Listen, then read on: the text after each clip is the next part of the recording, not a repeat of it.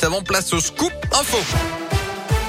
Et l'actu en Auvergne avec vous, Colin Cotte. Colin, bonjour. Euh, bonjour Yannick, bonjour à tous. Et à la une aujourd'hui, l'ouverture des négociations ce matin entre l'Ukraine et la Russie. Euh, Kiev exige un cessez-le-feu immédiat et le retrait de l'armée russe cinq jours après le début de l'invasion.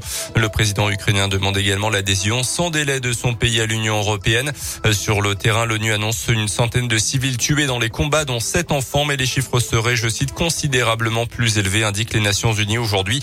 Plus de 400 000 personnes ont déjà fui l'Ukraine, notamment en Pologne et en Moldavie. Des pays qui vont recevoir chacun 30 tonnes d'aide humanitaire de la part de la France, indiquait ce matin le ministre de l'Intérieur. Euh, il pourrait être jusqu'à 7 millions de réfugiés dans les prochaines semaines si le conflit dure, selon plusieurs experts. Dans l'actu également, des nouveautés dans les mesures sanitaires. À partir d'aujourd'hui, la fin du port du masque dans les lieux clos soumis au pass vaccinal comme les cinémas, les théâtres, les musées, excepté les transports en commun.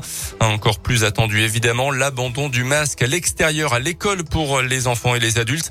Rentre également à l'école Édouard Herriot de Clermont-Ferrand, notamment dans des conditions de sécurité pas toujours optimum devant cet établissement scolaire. Les parents d'élèves en sont convaincus. La rue Poncillon qui passe devant l'école est très fréquentée et ça devient dangereux pour leurs enfants entre les voitures qui se garent en double fil.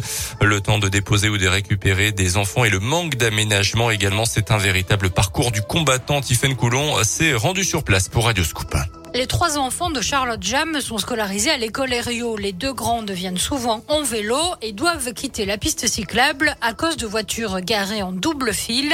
Mais ce n'est pas le seul danger pour la représentante des parents d'élèves. On est dans une rue où on est censé passer à 30. C'est pas le cas. Et puis vous avez un passage piéton devant l'école où il n'y a pas une voiture qui s'arrête pour vous laisser passer. Et quand vous avez un enfant de 10 ans qui veut traverser pour voir sa grand-mère, c'est pas normal. Les parents et les enseignants ont alerté sur la situation sans succès. Pour le moment, Charlotte Jam demande donc des sanctions. Je demande à la mairie un passage piéton euh, surélevé et je demande à la mairie de sanctionner maintenant les véhicules qui ne respectent pas euh, les règles. Contacté, la mairie indique que la police municipale va intervenir et que la piste cyclable sera sécurisée grâce à des balises. Euh, clairement, toutes les rues où il y a des écoles sont limitées à 30 km heure maximum.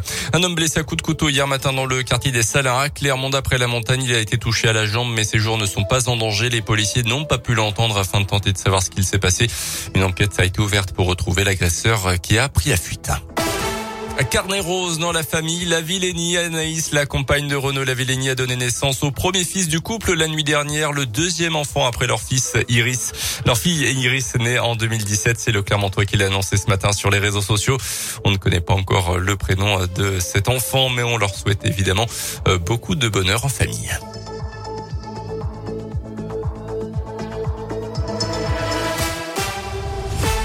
Merci beaucoup.